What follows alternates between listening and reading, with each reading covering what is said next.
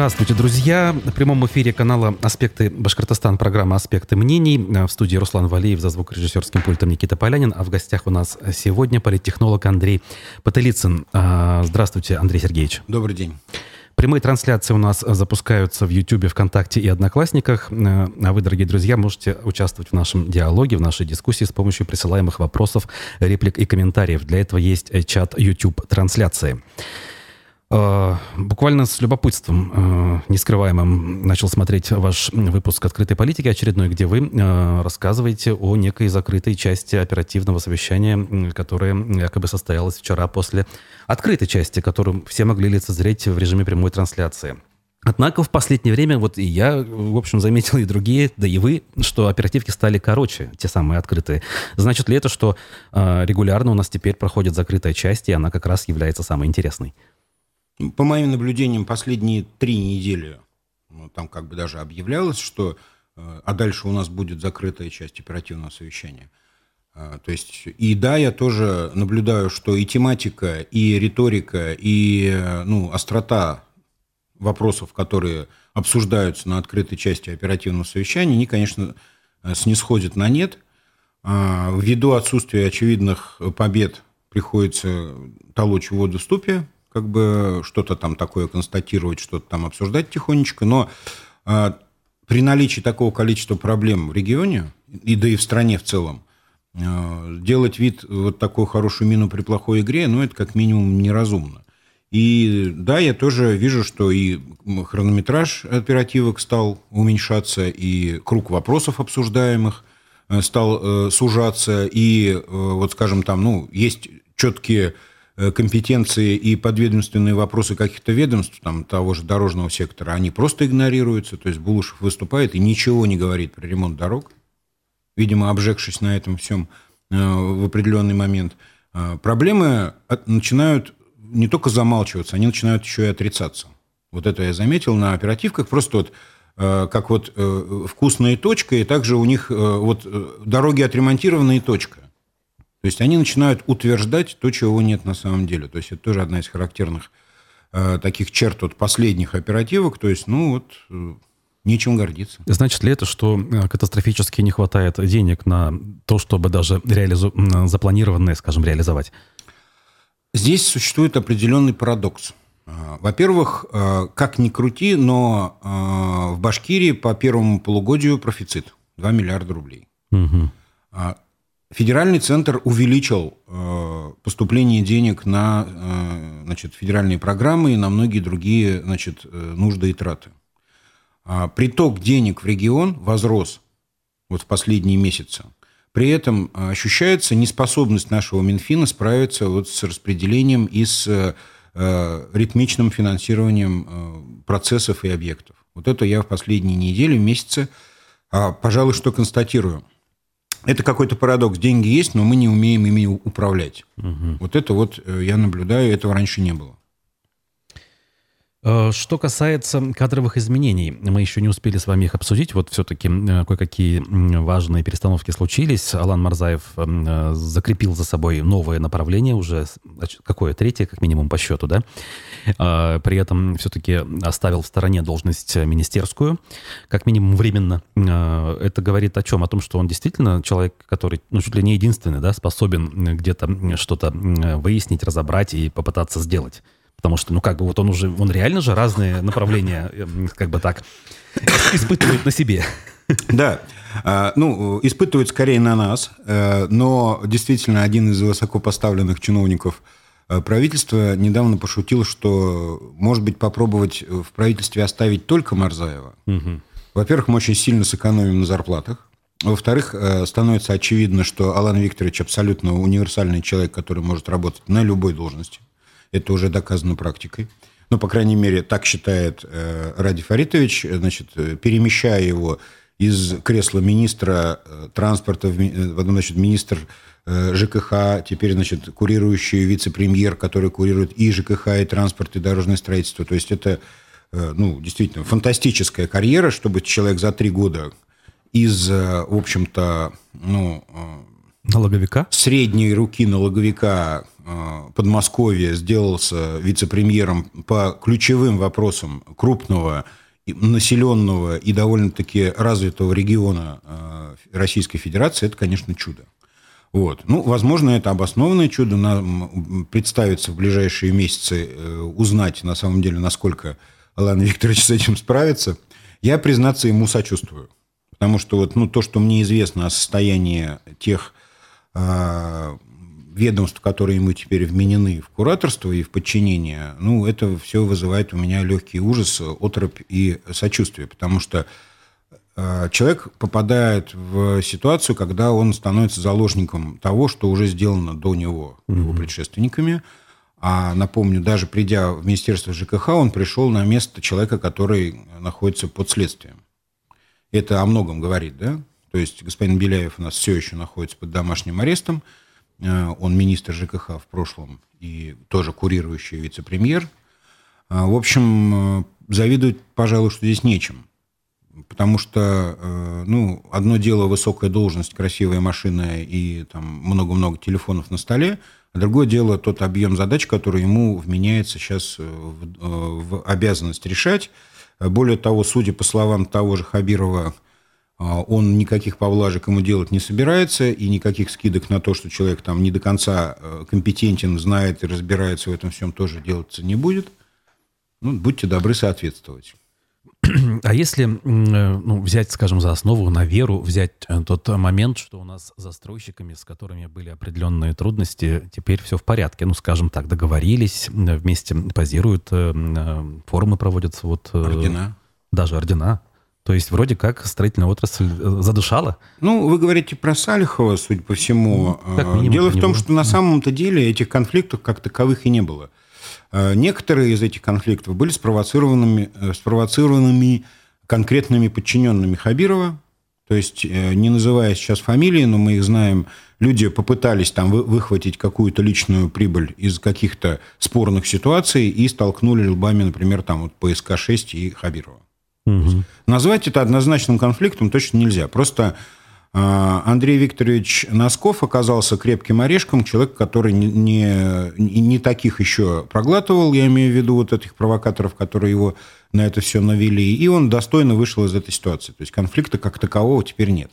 Хабиров, да, проявил себя недальновидно, э, в определенном смысле истерично, то есть вот это вот топание ногами по земле, там, порвете кишки и прочее, это было абсолютно лишнее.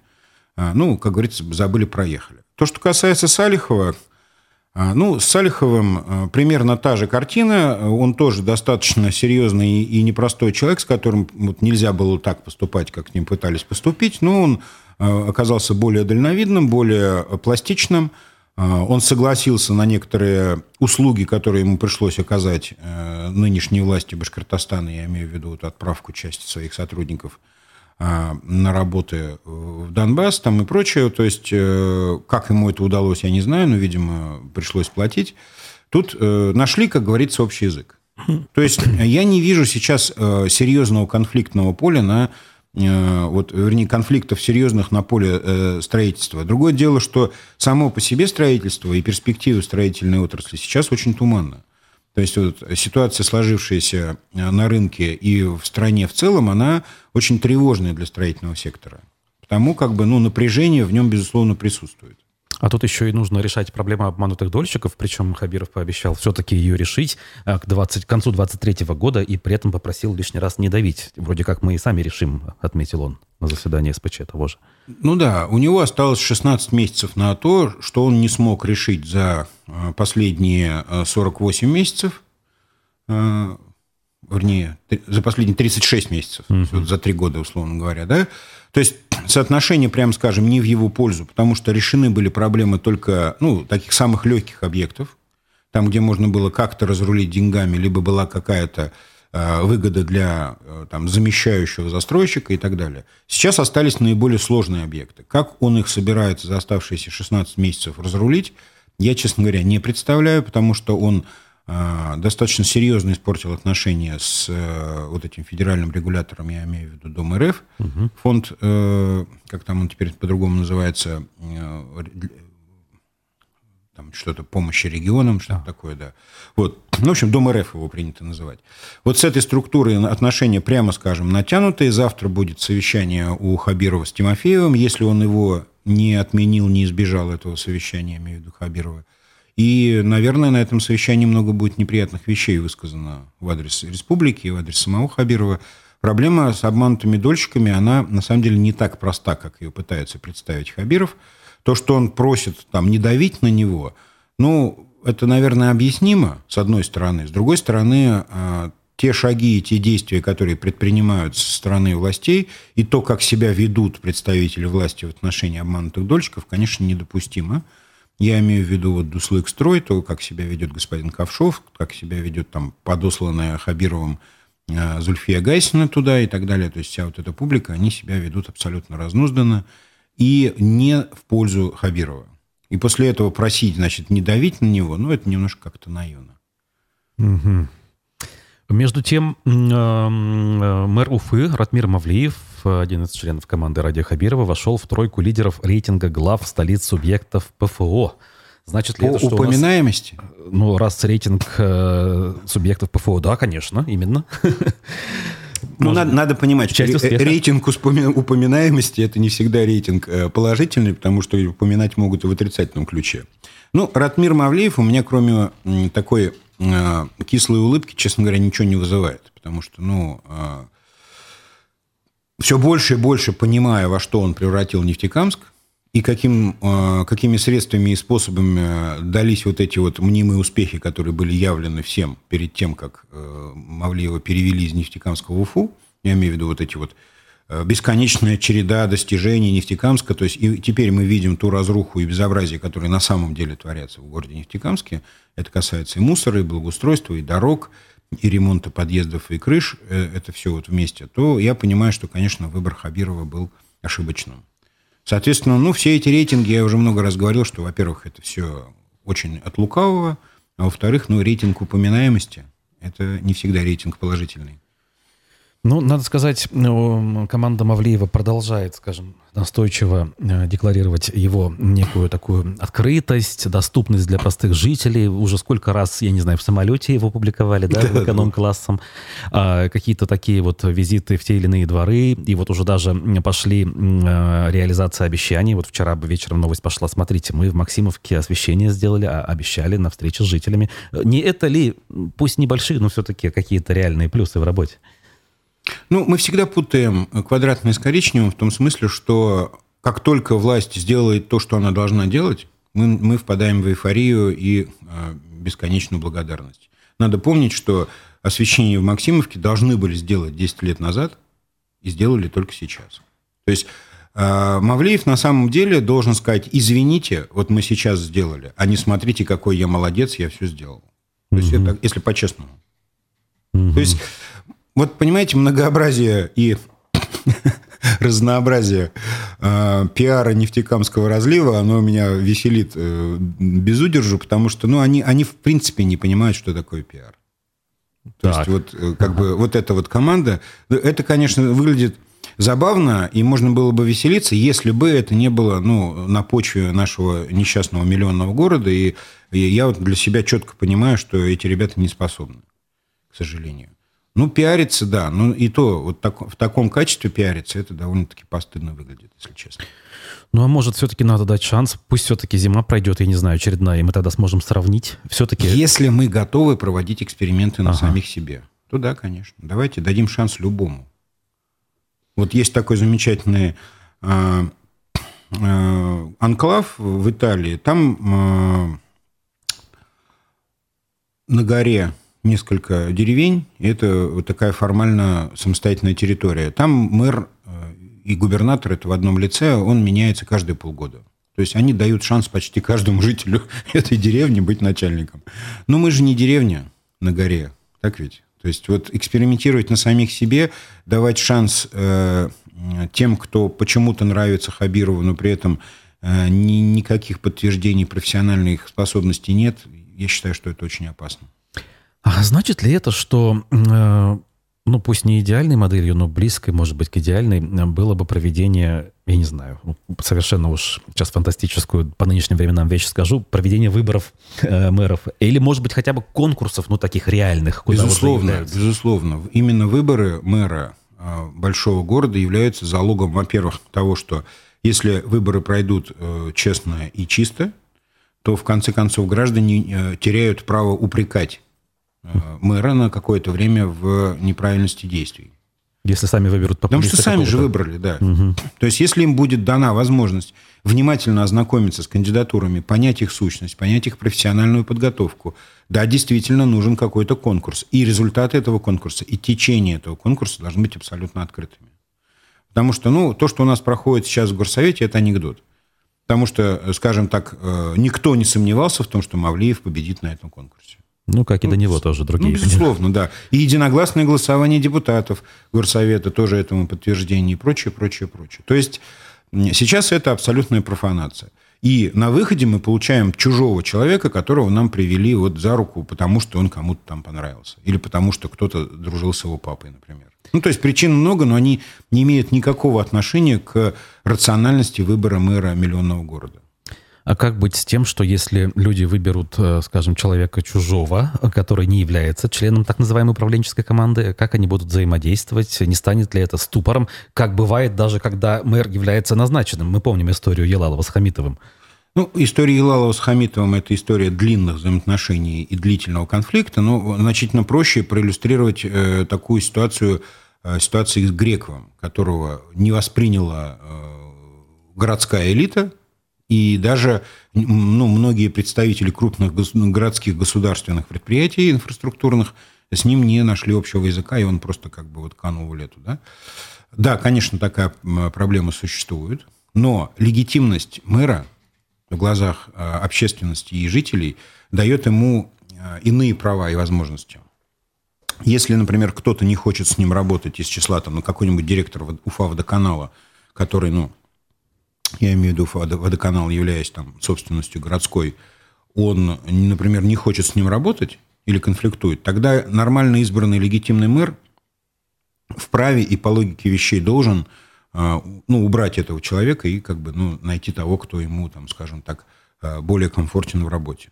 Вот тут вот появляется такое право. А, а сейчас это немножко вот, вот эти вот приведенные за руку юноши, они как бы, ну, они и в глазах общественности-то ни, ничего не значит. Потому им приходится вот пиариться без конца и без удержу, пиариться день и ночь, ездить по дворам, по бабушкам и так далее. То есть я уже говорил о том, что это абсолютно нерациональное поведение для мэра.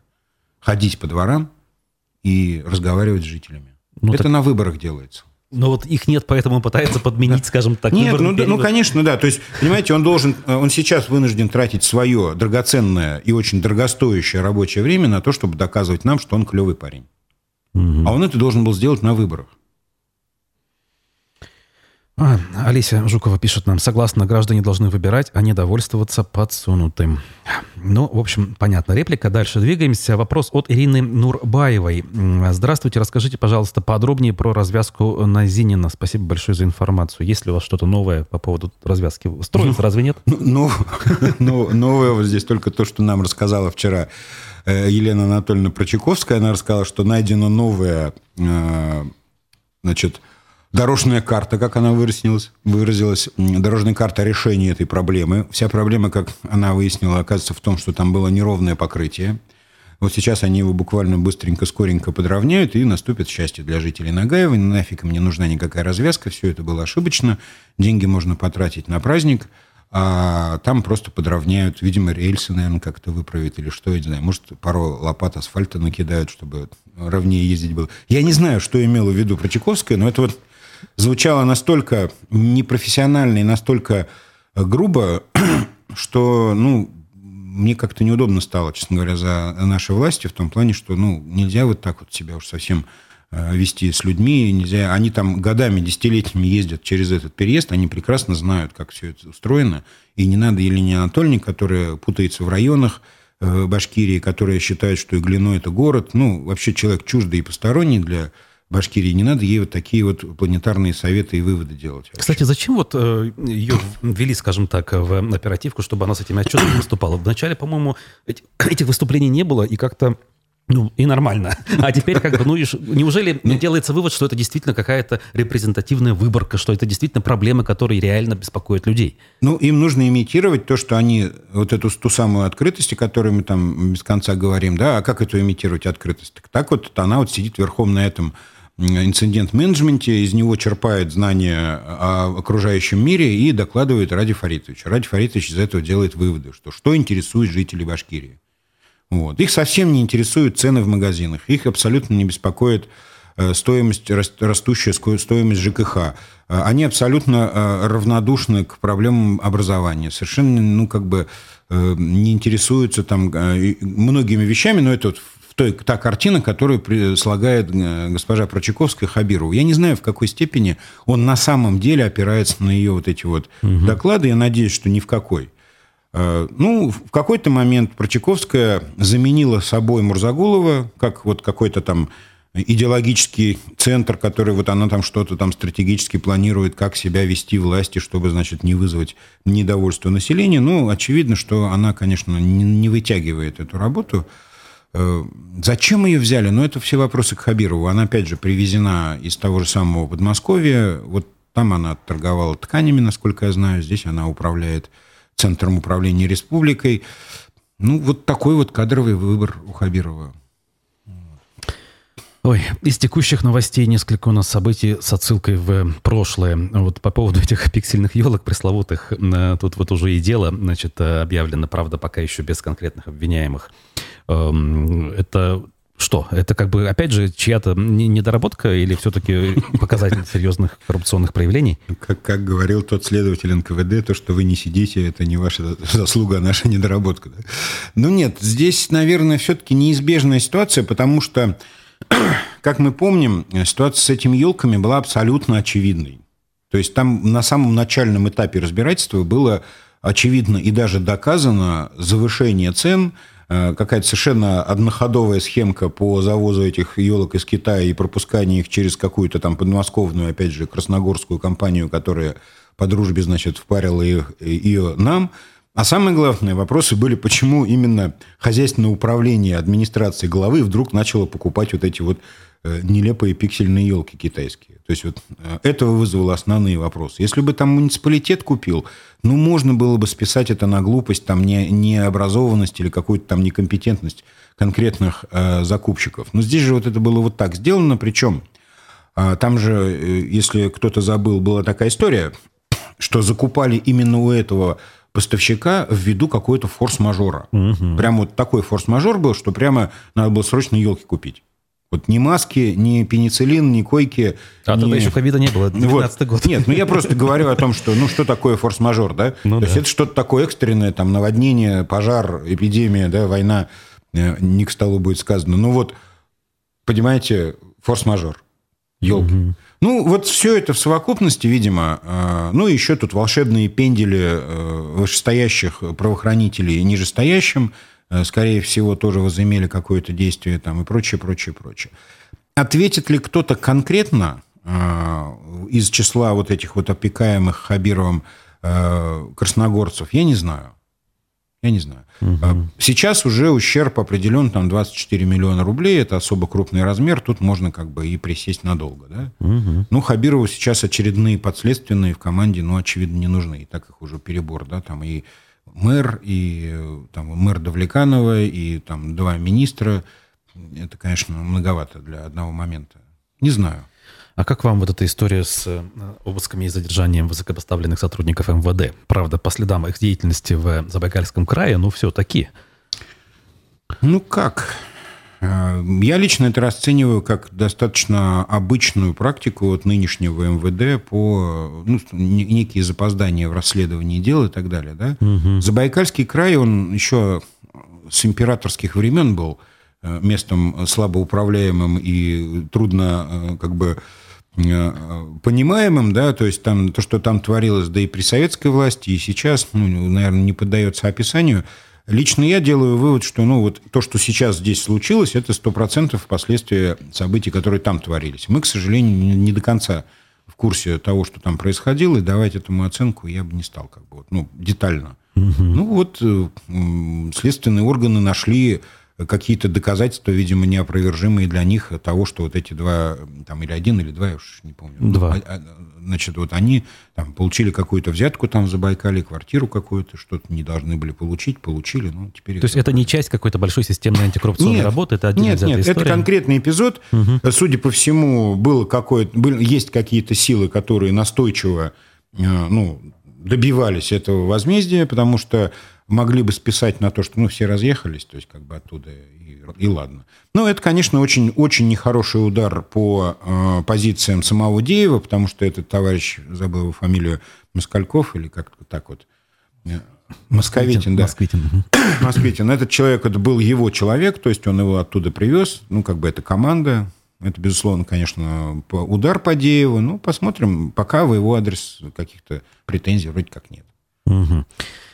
А, минувшую пятницу мы с вами вместе оказались на заседании Советского райсуда по делу Юрия Шевчука. В общем, вроде как бы об этом, конечно, уже сказано, но все-таки хотелось бы, может быть, какие-то новые мысли возникли. А, как вам вообще все это действо? Как бы чего теперь ждать? Как бы я просто напомню, что а, на протяжении вот этих двух месяцев, даже трех почти, мы с вами говорили, что, как бы, скорее всего, дело заволокитится и сойдет на нет. Вот к этому все идет или как бы всяко может быть?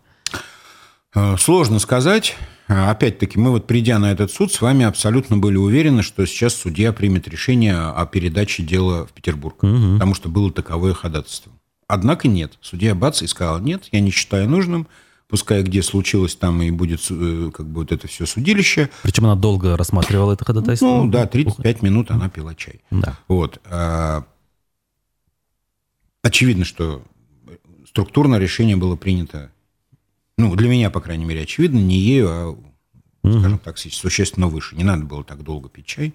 Мы, нам там дышать, кстати, нечем было. Угу. Ну, так вот, а, что будет дальше? Вообще вопрос очень интересный. И тут тоже есть несколько развилок. Ну, во-первых, а, вот что меня особенно зацепило, то, что адвокат заявил о том, что он вообще подвергает сомнению конституционность вот этой статьи 20.2 э, второй части и просит ну, вернее, как он ставит в известность суд, что он направляет запрос в Конституционный суд, и, безусловно, этот запрос тоже ляжет, э, ну, и будет частью этого судебного разбирательства в отношении Шевчука. Это первое. Чего, кстати говоря, раньше никто не делал. Угу. То есть никто не подвергал сомнению э, конституционности этого закона. Это первое. Второе, то, что адвокат, видимо, будучи человеком очень квалифицированным, компетентным, понимающим все э, темпы и хронологию, он уже провел экспертизу законную, э, сертифицированную экспертизу высказываний, которые вменяются э, Юрию Юлиановичу в вину. И эта экспертиза показала, что там никакого, значит, там, очернения, осквернения, надругательства и что там, дискредитации, значит, не наблюдается. Безусловно, суд может либо самостоятельно, не доверяя этой экспертизе, либо сторона обвинения, в данном случае МВД, может ходатайствовать о проведении встречной экспертизы. Например, в любезном БГУ. Угу. Там большие специалисты, они проведут экспертизу. Вот. Каковой она будет? Ну, мы тоже не можем 100% утверждать, но можем предположить, что вдруг э, большие специалисты из БГУ определят, что там куча всяких оскорблений, э, дискредитации и прочих ужасных ужасов. Опять, следующая развилка. Мы будем иметь две экспертизы. Де юра они абсолютно равны с точки зрения того, как их должен учитывать суд. То есть тут очень много-много разных возможностей есть у судьи Егоровой э, выруливать из этой ситуации в ту или иную сторону. Угу. Ну, еще раз, я положусь на собственное предположение о том, что все-таки судья Егорова здесь не последняя инстанция, ну, в прямом и переносном смысле. Более того, даже если она принимает решение не в пользу Шевчука, то есть же и апелляция, Конечно. Верховный суд и прочее, прочее. То есть, судя по всему, нас ждет два сценария. Первый – это длинное вот такое вот расследование с экспертизами и все больше и больше, большим опубличиванием всей вот этой истории. И а, главным результатом всего этого процесса будет то, что тезис о том, что Родина – это не жопа президента, все глубже и глубже будет уходить в народ и в сознание людей – ни вас, ни меня, ни всю остальную просвещенную публику ни одно решение суда, вероятнее всего, не убедит в том, что Юрий Юлианович не любит свою родину. Но э, в том, что наше правосудие работает как-то не так, они нас убедят легко. Вот если это угу. произойдет. Вот тут нужно властям задуматься над тем, насколько для них выгодно э, устраивать из этого суда длинное судилище Шапито и обсуждение для широкой общественности, или наконец-то сказать, ну, ладно, мы ошиблись. А вернее сказать, ошиблись полицейские, которые, ну, как-то очень странно составляли протоколы дважды и с ошибками и прочее, прочее. Вот самым выигрышным вариантом для нынешних властей было бы списать все это на нерадивость полицейских, там, кого-нибудь лишить премии там, и на этом забыть об этом всем. Ну, они идут путем скандализации всей вот этой истории. Такого однозначного прогноза я дать не могу, но вот какие-то вот такие развилки тут есть. Мы будем все это наблюдать и освещать, безусловно. 16 а числа в ближайшем заседании этого суда, судя по всему, ничего примечательного происходить не будет – потому что не будет присутствовать ни адвокат, ни сам Шевчук. Угу. Были разговоры о том, что он будет по видеосвязи, но я думаю, что суд сейчас займется обсуждением экспертизы и выслушиванием ходатайств встречных сторон. Угу. Ну, имеется в виду противной стороны да, процесса. Так что вот, ну, какой-то такой прогноз. Угу. А если дальше заглянуть, предположить, что так или иначе хорошо дело будет, ну, замято, будем так говорить, значит ли это, что Шевчук э, все-таки имеет шанс вернуться на сцену, да, ну, э, начать проводить концерты, или все-таки нет? Это одно с другим не нужно путать. А вот здесь, да, здесь все, здесь все похоже, потому что административный ресурс никто не отменял. Угу. И злопамятность наших властей тоже. Значит, даже если они э, в какой-то степени проиграют Шевчуку этот процесс, они никогда ему этого не забудут, это безусловно. А, я думаю, что концертная деятельность Юрия Юлиановича в ближайшее время будет очень затруднена. То есть и по количеству, и по масштабам, и прочим вещам. Ну, вся надежда на э, любовь народную в том смысле, что я думаю, что голодным он не останется, и группа сохранится, и вот эти темные времена пройдут, и мы еще порадуемся многократно его э, новым альбомом и песням. Угу. Так, эм, у нас э, продолжается, скажем так, подготовка добровольческих батальонов. Глава республики лично выезжает на место боевого слаживания, публикует оттуда фото-видео и, эм, в общем, всячески призывает людей, как бы, ну, я не знаю, поддерживать, что ли, вот эту деятельность. Э, как вы думаете, это еще не все? То есть еще будут формироваться батальоны или пока вот как бы сделали два и достаточно? Ну, как все. Мне сложно судить э, о том, кто еще проявит инициативу по созданию этих батальонов. Тут у нас какое-то новое братство образовалось, каких-то бывших э, воинов. Э, не знаю. Я понимаю, что это был некий реверанс в сторону федеральной власти. Э, и ну, я, не, я не, не могу ответить на этот вопрос, угу. слово, потому угу. что найдутся ли желающие, э, есть ли вообще необходимость в дополнительном формировании этих воинских подразделений не могу судить. Угу. Ну, в последнее время в целом, как бы, да, мы не видим каких-либо существенных, что ли, изменений и не понимаем, а, насколько история близится к завершению или близится к тому, чтобы затянуться. Или все-таки есть какие-то новые соображения на это? История вот этих батальонов? Не, нет, уже не только, а вот, собственно, боевых действий, СВО ну, и так далее. Ввиду того, что мы имеем очень скудное системное представление о том, что там происходит, Э, ну, условно говоря, информация э, противоборствующих сторон, она зачастую противоречит друг другу. Угу. И ну, лично я не доверяю ни той, ни другой стороне, ну, по э, абсолютно понятным причинам, потому что это, как говорится, законы информационной войны тоже никто не отменял. Угу. Соответственно, давать прогнозы здесь, наверное, дело неблагодарное. На тему того, что там что-то застопорилось, остановилось, там и прочее, тоже, наверное, комментарий, комментарий излишний, потому что Э, во всяких э, боевых действиях, и даже если это называется спецоперацией, все равно существуют спады и подъемы, то есть нападение, наступление, отступление и прочие вещи. То есть тут очень сложно об этом судить. Ну, э, я очень опасаюсь того, что это может затянуться надолго. Угу. А что касается э, влияния на жизнь, э, опять же, вот мы со многими собеседниками э, какие-то точки отсечения, что это для себя намечали, и вот когда эти даты условно наступали, пытаемся понять, а случилось ли. Многие прогнозировали, что вот летом мы почувствуем на себе, мы, в смысле населения России, серьезное ухудшение экономической ситуации. Однако же вроде бы наоборот. Э, то есть самое страшное неопределенное время оно было где-то в марте-апреле, а дальше все, ну, если не пришло в норму, то стабилизировалось и в таком, таком вялотекущем ключе продолжает быть и сегодня. Ну да, э, с эмоциональной точки зрения действительно. То есть угу. вот неопределенность это такая самая страшная э, в этом деле вещь, когда люди начинают паниковать, совершать какие-то ошибки и там закупать не то, что нужно на самом деле закупать, это да, это прошло. С точки зрения понижения качества жизни, мы планомерно ее понижаем. Это безусловно. То есть я не видел пока ни данных, ни а, даже по ощущениям, что что-то там остановилось или что-то а, стало улучшаться. Угу. Уровень а, жизни снижается по части реальных заработков, занятость очень сильно страдает. Мы еще не самый печальный регион, то есть нас Бог миловал от, например, автозаводов. Угу. Хотя, ну, там НИФАС у нас есть, да, ну, вот там соседние Татарстан и Самарская область, там, или Липецкая область, э, они, конечно, пострадали сильнее значительно в этом плане. Вот. Э, но э, эффект наступает, и здесь, знаете, такое ощущение, что это какая-то горотта, да, то есть медленное удушение, что, собственно, наверное, не отменяет конечного результата, да. Угу. Ну, то есть лягушку медленно варят. Вот, вот такой процесс сейчас идет. Но мы планомерно снижаем и показатели экономики, и уровень жизни жителей в стране, это точно.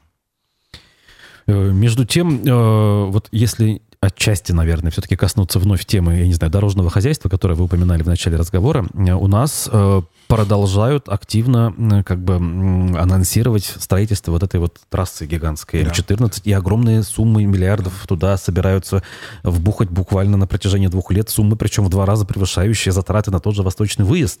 И более того, весь объект сдать к 2025 году.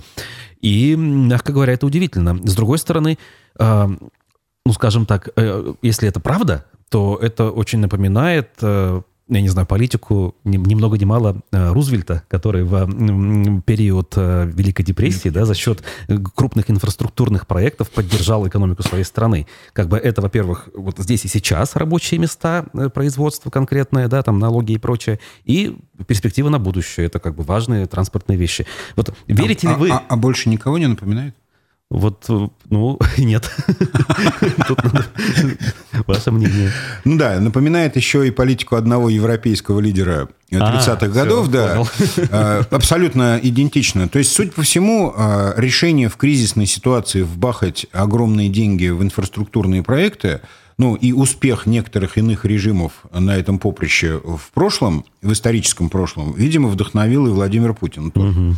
А, безусловно, это э, такое магистральное э, федеральное решение. Это не только Башкирия, но и многие другие регионы. Дорожное строительство должно спасти экономику России. Угу. Тут есть, конечно, э, соображения и в пользу, и против. В пользу то, что любое развитие инфраструктуры – это всегда благо. Вопрос в том, насколько, скажем, это сделано за чей-то счет – условно говоря, за счет медицины, за счет образования, за счет культуры, за счет еще чего-то, что ну, недополучат своих средств. Вот это вот вопрос важный. Но это вопрос к э, таким серьезным глобальным э, экономистам э, странового масштаба.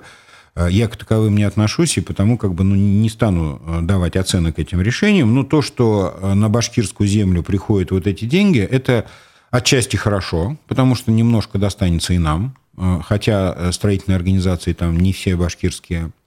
А, я знаю, что при строительстве, от проектирования, по крайней мере, этой дороги рассматривались и наши ресурсы, имеется в виду вот общераспространенные ресурсы, то есть там огромные объемы отсыпки и прочее. К сожалению, у нас там по фракции гравия немножко мы не проходим, но все равно что-то будет а, нам что-то достанется. То есть, ну, по большому счету, с точки зрения просто отстраненного экономического анализа, это, наверное, неплохо.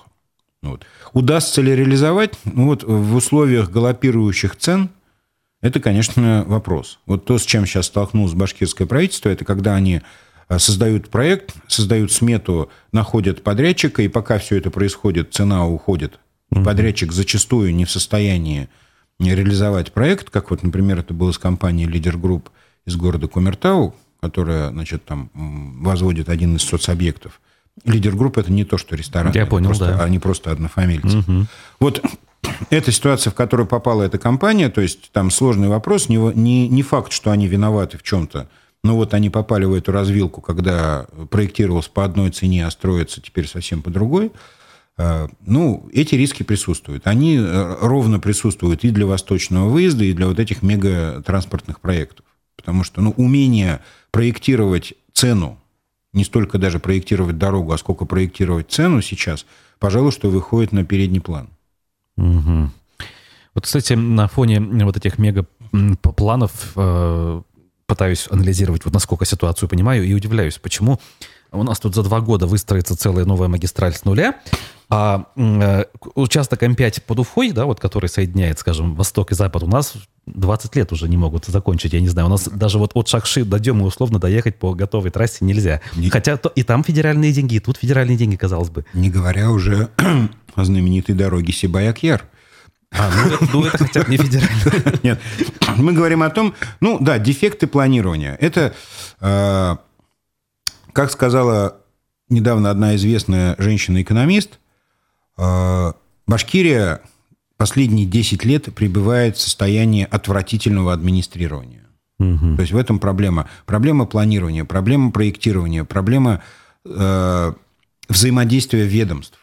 Вот это у нас стоит на первом плане.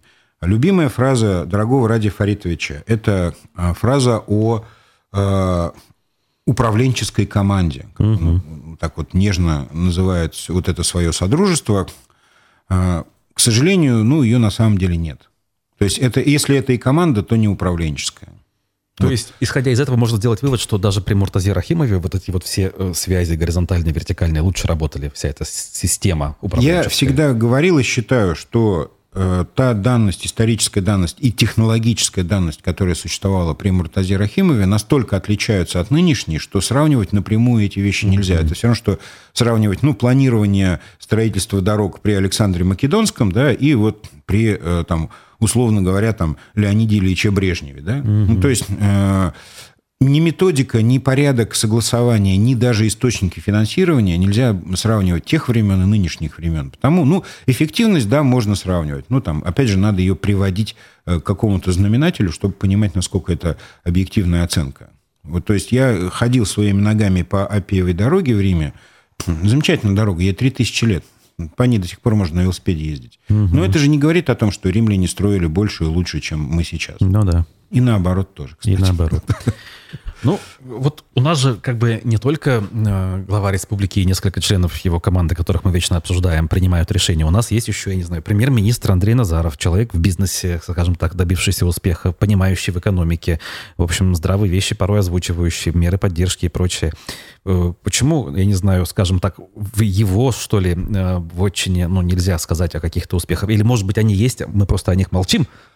А, ну, они есть, безусловно. То есть на той стороне Белого дома а, здравого смысла существенно больше, чем на противоположной. А, но проблема в том, что все это очень взаимосвязанные вещи. Угу. Вот. И а, тут нету стопроцентной самостоятельности, но более того, в последнее время я наблюдаю какую-то еще и ревность ага. между там, Хабировым и Назаровым.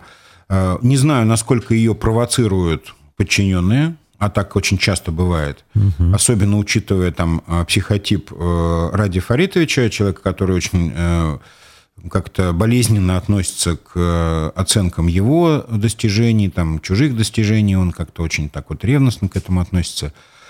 Тут высказывание Шамиля Валеева последних дней, там, когда он там начал какую-то ересь нести, что кто кому чего там уступает, там, и кто кого там, значит, там опережает и прочее, прочее. То есть, э, безусловно, достижения в плане нормализации каких-то вот процессов, они есть. То есть попытки предпринимаются, но, э, к сожалению, у нас время от времени политика забегает вперед экономики, потом экономика забегает вперед политики, и вот эта вот чехарда, она э, только во вред.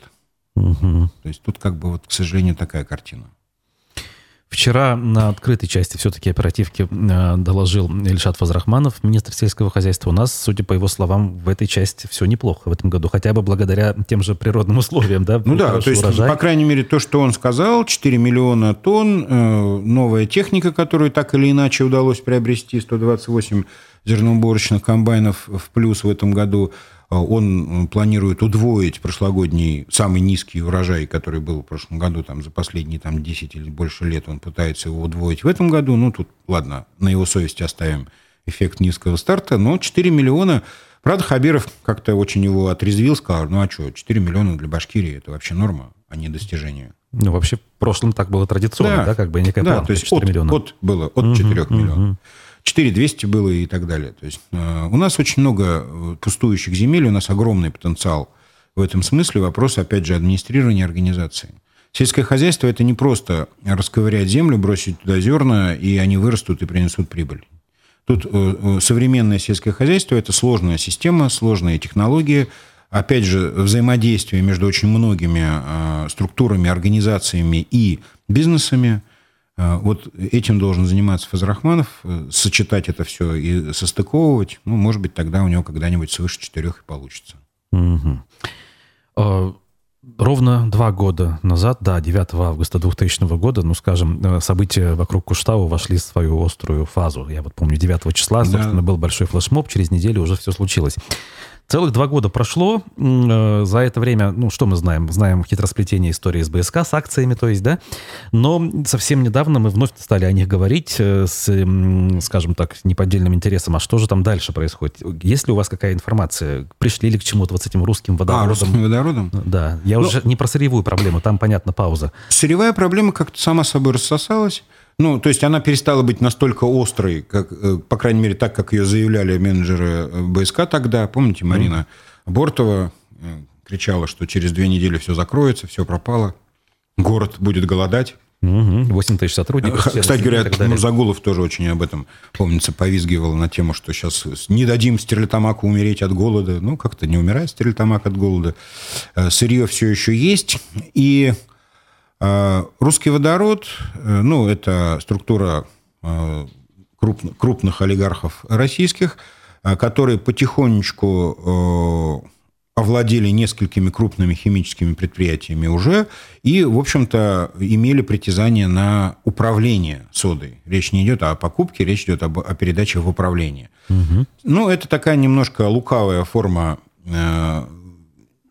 не частной собственности, которая была изобретена при Путине. То есть Путин склонен никому ничего не продавать, если это возможно, но дать, подержать может. Угу.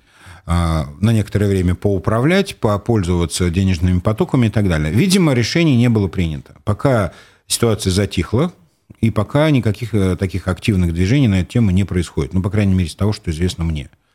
Э, не знаю, с чем это связано. Э, видимо, БСК тоже сейчас э, испытывает некоторые проблемы с реализацией своей продукции, как и все крупнейшие предприятия России, потому что ну, БСК во многом было заточено на экспорт. Угу. Я не знаю, правда, действительно, насколько они сейчас реализуют свои экспортные программы и насколько они изменились по отношению к предыдущим периодам, но мы же знаем структуру потребления, что в основном это стекольная промышленность и а, металлургическая промышленность.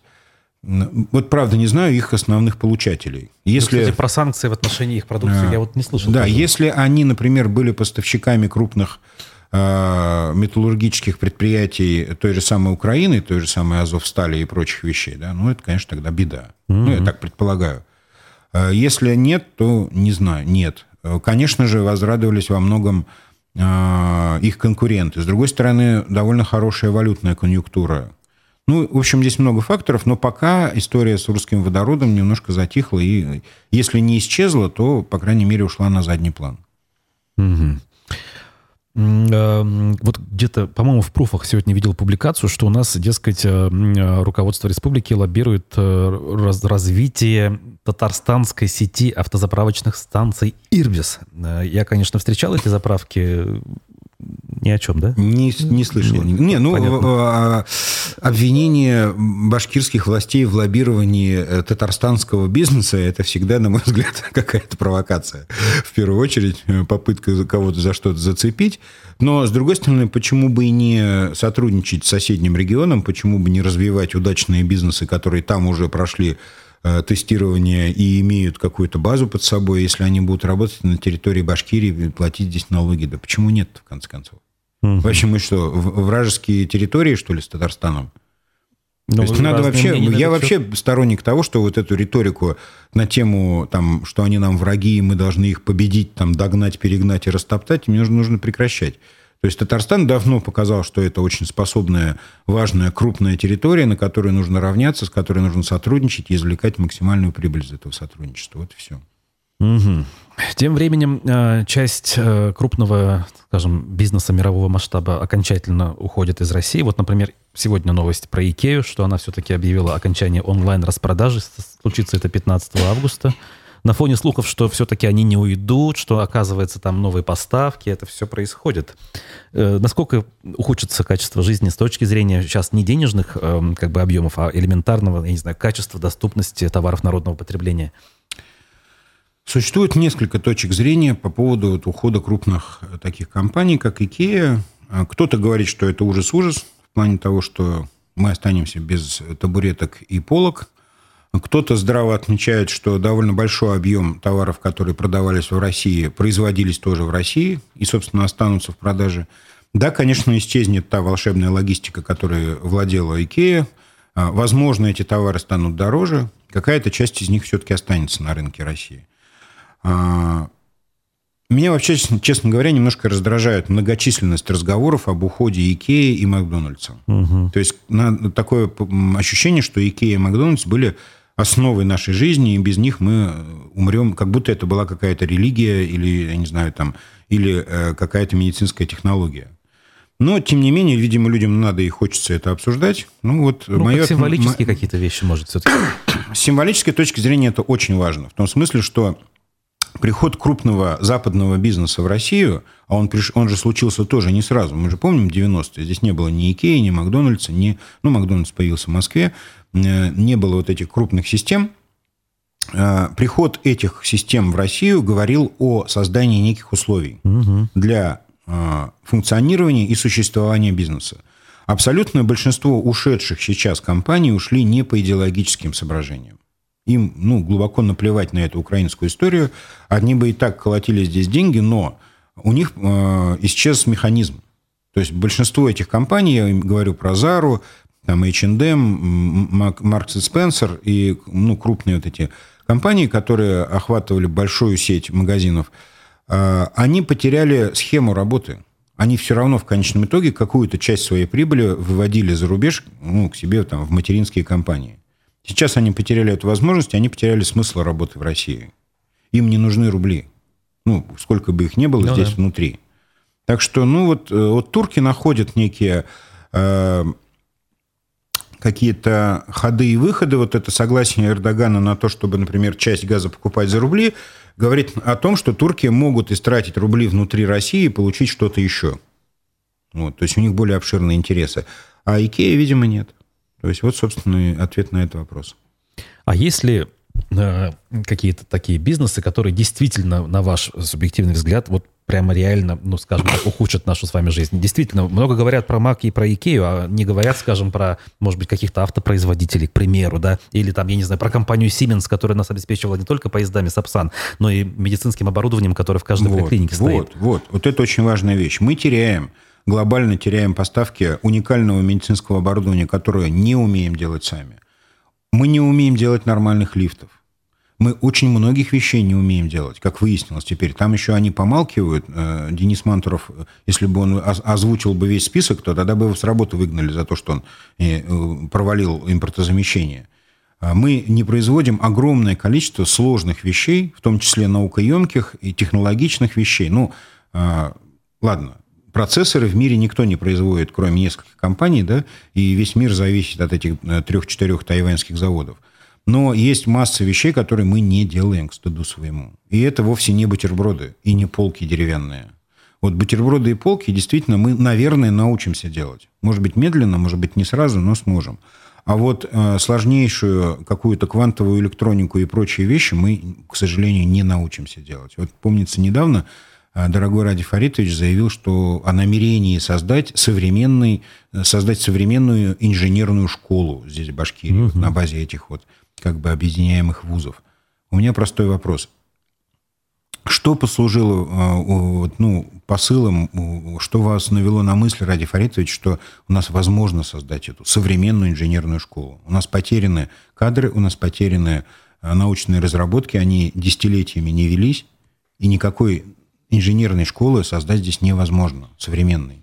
Можно создать инженерную школу уровня Ирана там, 95 -го года или там, э, Северной Кореи нынешней и так далее. Предпосылок для этого нет, к сожалению. И вот потери наши в технологической сфере существенно более важны, э, чем потери Икеи и Макдональдса. Вот это должно пугать здравых людей. Да, Siemens, да, МРТ, да, много что вот это вот, что, чего мы лишимся в ближайшем будущем. Потому что и запчасти к автомобилям в том числе. Мы mm-hmm. даже не умеем производить подушки безопасности. Mm-hmm. Это вещь, которой уже 80 лет в мире используется. В 50-м году впервые начали ставить серийные подушки безопасности на автомобиль. Угу. Еще буквально такой вопрос экономического характера по поводу прогнозов. Эм, не ждете ли вы того, что у нас э, начнутся такие какие-нибудь явления, напоминающие хотя бы отдаленно то, что в 90-е было? Я имею в виду какие-нибудь задержки, пенсии там и так далее. Или, на ваш взгляд, все-таки в этом нормально, скажем так, монетарная политика в порядке?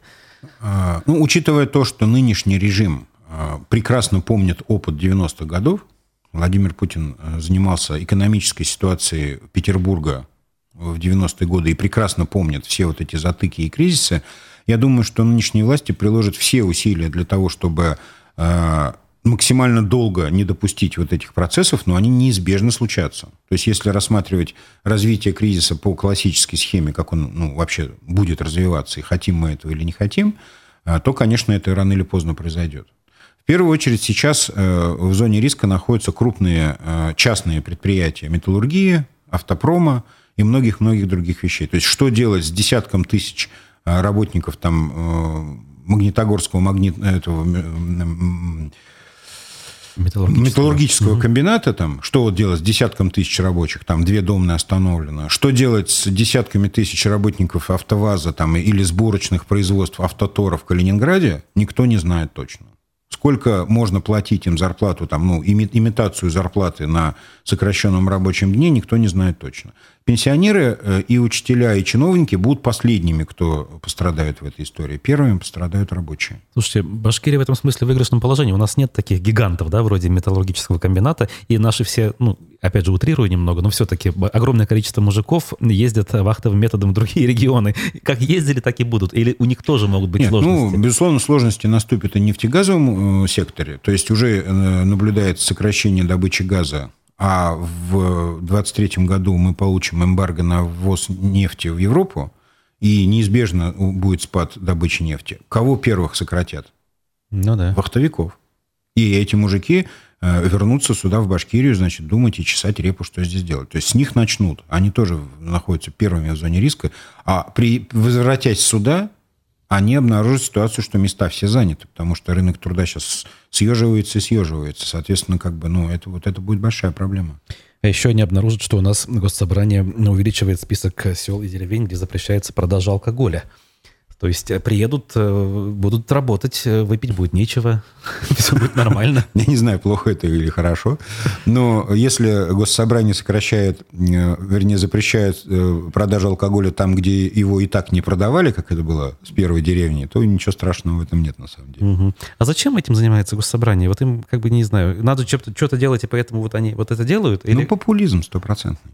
Стопроцентный популизм. То есть это вот, ну, популизм, который вызывает вопрос вопросы, а может быть, чем-нибудь дельным займетесь, как бы, за наши-то деньги вообще. Там, вот Ахмадинуру выбили зарплату э, в госсобрании. Может, он что-нибудь полезное теперь сделает? Ну, есть еще время около года у действующего состава госсобрания, может, и сделает. Ладно, на этом э, закончим наш эфир на риторическом, скажем, вопросе, который ответа не имеет. Политехнолог Андрей Потылицын был гостем аспектов мнений сегодня. Меня зовут Руслан Валиев, Никита Полянин за звукорежиссерским пультом. До новых встреч в эфире и пока. Спасибо.